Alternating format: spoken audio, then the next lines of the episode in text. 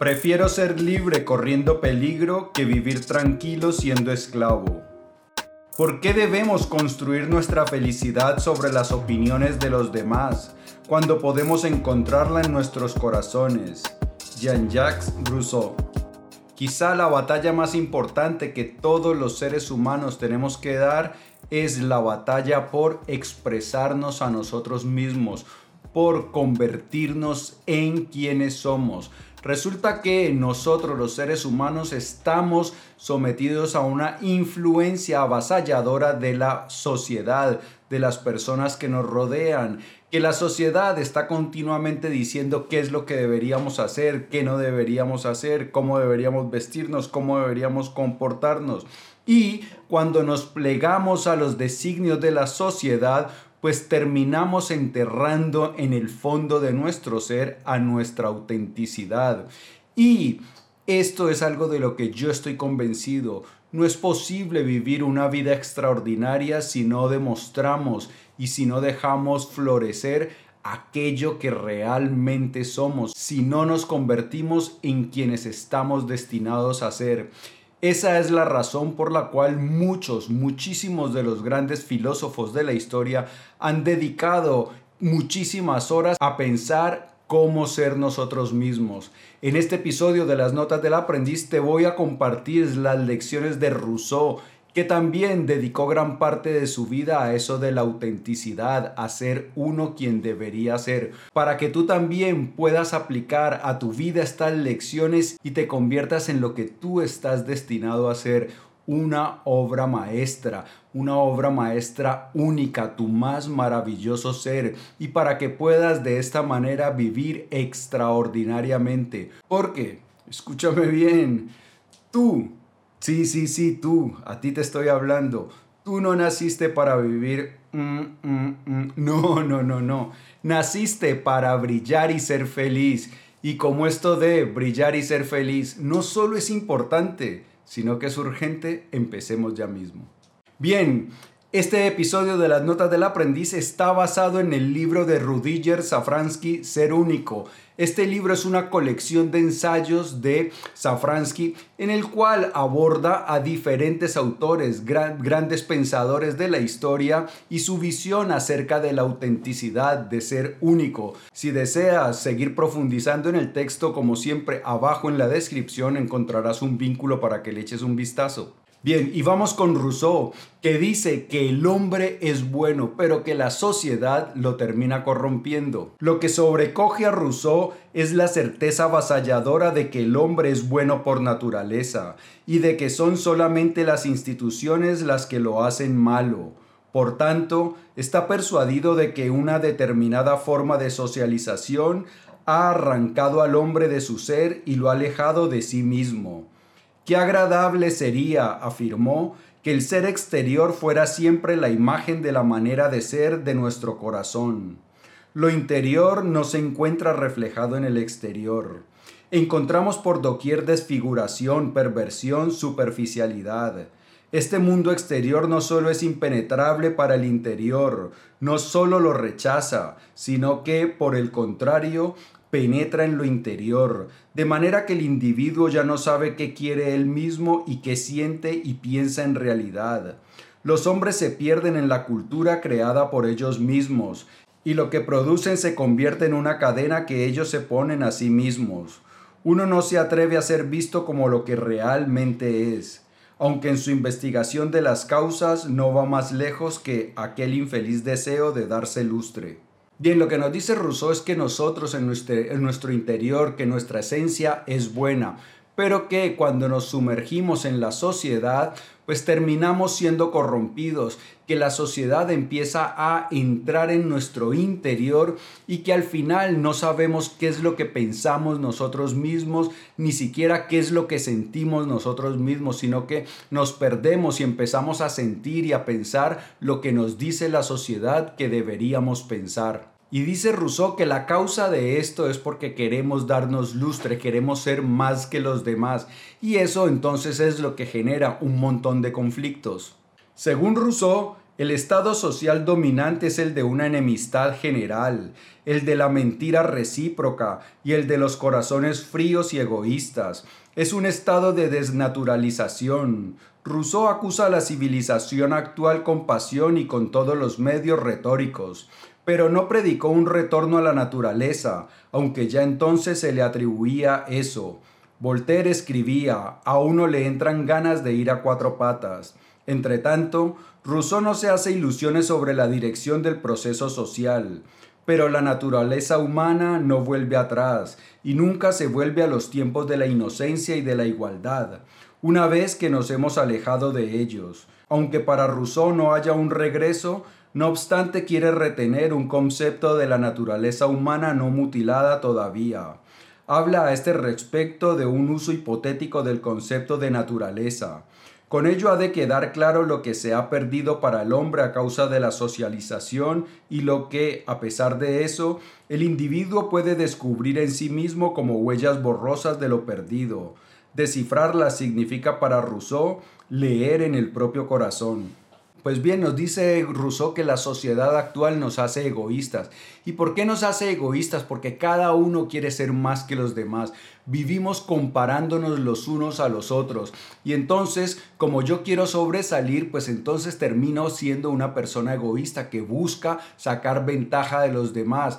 Y Rousseau dice que eso pues ya es algo que no se puede revertir que antes nuestros ancestros eran inocentes y que no estaban pensando en cómo sobresalir los, los unos de los otros, pero que ya no podemos volver a ese estado. Sin embargo, lo que sí dice es que en nuestro interior todavía está esas cosas, esas enseñanzas, esa nobleza, esa pureza y que mirando hacia nuestro corazón es como podemos volver a hacer resurgir nuestra naturaleza bondadosa.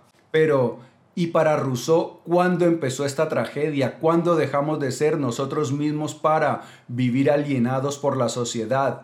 Para Rousseau, el infortunio de la sociedad alineada empezó con la delimitación de la propiedad, que tuvo como consecuencia las demás delimitaciones, y con ello el nacimiento de la desigualdad, de la concurrencia y del poder. A partir de ahí surgieron la desconfianza recíproca, la enemistad, la falta de sinceridad y el juego de máscaras de la sociedad. El origen de estos problemas está en que el natural amor propio, entendido como compendio del sentimiento de la existencia, que está referido a sí mismo y descansa en sí mismo, ha sido arrancado de sí y ya solo se experimenta en comparación con otros. De esa manera el amor propio, amor propere, se convierte en amor a mí mismo, amor de soy. Esta distinción es muy importante, pues contrapone el pacífico sentimiento de la existencia en el amor propio al egoísmo del amor a mí mismo, alentado por el egoísmo de la concurrencia y de la jerarquía. El amor propio descansa en sí, el amor a sí mismo vive de la comparación, quiere tener más o valer más que los demás. El amor a sí mismo consiste en compararse y por eso no puede satisfacerse nunca, pues tiene su punto de gravedad fuera, en los otros. En cambio, el amor propio puede aquietarse ya que tiene su centro en sí mismo. El sí mismo no necesita el rodeo a través de los demás para poder encontrarse. Bien, lo que nos dice Rousseau es que fue la propiedad privada la que causó el origen de todo este despropósito, que cuando empezó la propiedad privada surgieron las desigualdades y que con las desigualdades, las comparaciones, el egoísmo y el afán por avanzar en la jerarquía. Sin embargo, esto que afirmaba Rousseau pues no es algo con lo que esté de acuerdo la biología evolutiva moderna. Lo que nos dicen ahora los científicos actuales es que la propiedad privada, las ganas de avanzar en la jerarquía social surgieron de la naturaleza del ser humano. Es que nosotros somos egoístas por naturaleza. Bueno, no nosotros, nuestro ego. De lo que está hablando eh, Rousseau es del ego. El ego es esa parte de nuestra mente que está afanada porque los demás nos vean con unos, unos ojos positivos. Y entonces esa, ese afán para que nos vean con esos ojos positivos es lo que hace al ego querer sobresalir sobre los demás. Es lo que nos hace querer usar ropa cara para que los otros vean que no la podemos permitir, coches caros para que los otros nos admiren. Es la que nos impulsa a tomarnos un selfie cada vez que estamos en un sitio que consideramos que es cool. Ay, miren, miren dónde estoy yo. Ay, miren qué vida tengo. Entonces, todo eso es producto de nuestro ego. Pero hay una cosa que descubrió también Rousseau y es que en nuestro interior, cuando nosotros nos recogemos, cuando nosotros dedicamos tiempo a la introspección, ya sea a través de la meditación o ya sea a través de, por ejemplo, escribir en un diario, pues podemos empezar a conocernos a nosotros mismos y podemos identificar al ego. Y una vez identificamos al ego y vemos todas esas cosas tan feas que nos hace hacer, empezamos a liberarnos del ego y empieza a surgir nuestra verdadera naturaleza. Rousseau asegura de diversas maneras que le gusta entrar en sí mismo y buscar la compañía consigo. Allí encuentra lo que echa de menos en la sociedad. En la soledad la alineación social no tiene ningún poder sobre él, y cuando escribe lo hace sobre todo para sí mismo como primer y quizá único lector. Le basta el diálogo consigo mismo, también porque se tiene como ejemplar en cuanto individuo especial. Al explorarse a sí mismo, llega al fondo de la humanidad. Eso pretende su tremendo orgullo.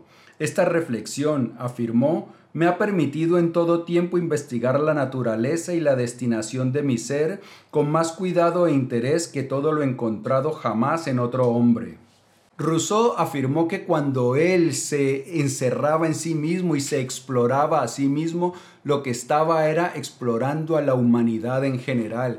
Y eso es algo cierto. Rudiger Safransky lo tacha de orgulloso, pero no es orgulloso, es algo real. Resulta que nosotros los seres humanos somos muy parecidos. Diferimos en el grado en que expresamos ciertas cualidades, pero más o menos todos tenemos las mismas cualidades.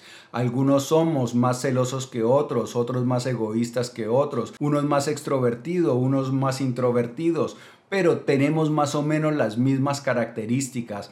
Y entonces cuando nosotros empezamos a explorar en nuestro interior, pues lo que hacemos es descubrir una riqueza de conocimiento enorme esa es la marca de distinción de los grandes pensadores de la humanidad. Gente como Buda, Jesucristo y muchos otros lo que han hecho es dedicar tiempo a observar en su interior y aquello que han descubierto dentro de ellos mismos pues han podido confirmar que es universal. Las verdades que nos han transmitido Buda, Spinoza, Sócrates, Séneca, Marco Aurelio, pues son verdades que siguen siendo aplicadas hoy, porque nosotros los seres humanos no hemos cambiado mucho durante los miles de años de nuestra historia. Así que es muy importante si realmente queremos llegar a ser sabios y a, llegar a ser únicos, a ser quien realmente somos, que dediquemos tiempo a nosotros mismos, a estar en soledad y a observarnos. Por eso son tan recomendables la meditación, el mindfulness, que es la, la práctica de estar en el momento presente y también escribir, por ejemplo, en un diario. Nos sirve también dar paseos solos. Sin embargo, hoy esto es algo que cada vez es más escaso porque tenemos esos teléfonos que nos distraen y ya casi nunca pasamos tiempo con nosotros mismos. Todo el día estamos buscando distraernos con lo externo y no miramos hacia lo interno donde está la verdadera riqueza. Esta especie de referencia a sí mismo, dice, lo convirtió en un solitario, pues para la mayoría lo que ellos piensan y escriben es externo, ya que solo les interesa el éxito y el reconocimiento. La mayoría buscan tan solo el camino hacia las opiniones de los otros, no el camino hacia sí mismos. Él, en cambio, después de los primeros intentos a manera de tanteo, en los que a veces se desvió en las opiniones de los otros y se perdió a sí mismo, se preocupó siempre de nuevo por recuperarse a sí mismo y recuperar su propia voz. Frente a la seducción de la imitación hay que luchar por hacerse con el propio pensamiento y la propia manera de sentir. A esto le da el nombre de verdadera naturaleza, que comprende ambas cosas. verdad en relación con los objetos y veracidad del sujeto. Bien, siempre es atractivo acomodarnos a la opinión de los demás, hacer lo que los demás hacen, pero esa no es la forma para una vida auténtica, única y satisfactoria. Cuando nosotros hacemos lo que hacen los demás, no estamos honrando nuestro ser, nuestra verdadera naturaleza. Entonces debemos siempre luchar por encontrar nuestra voz, por ser sinceros con nosotros mismos y sinceros con los demás. Esa es la verdadera autenticidad y la verdadera integridad. Ser sinceros en las relaciones con los demás, es decir, tratarlos como fines, no como medios para llegar a mis, a mis objetivos, sino como fines en sí mismo. Y ser también auténtico, real, sincero conmigo mismo. Expresarme y hacer lo que yo realmente siento. Sin embargo, cuando nosotros empezamos a explorarnos a nosotros mismos, lo que encontramos es cosas sorprendentes que somos bastante más nebulosos. No vamos a encontrar un núcleo sólido, una persona que es siempre coherente. No, nosotros en nuestro interior vamos a ver que tenemos un montón de incoherencias al principio. Luego esas incoherencias, si persistimos en el estudio de nosotros mismos, pues las vamos a ir pudiendo reducir. Nada es tan desemejante, escribió Rousseau, a mí mismo como yo mismo por eso sería ocioso pretender definirme de otra manera que a través de esta singular multiformidad.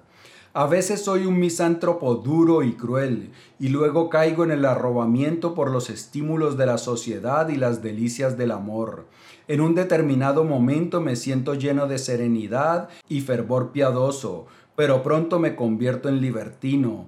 En pocas palabras, un proteo, un camaleón, una mujer son seres menos cambiantes que yo.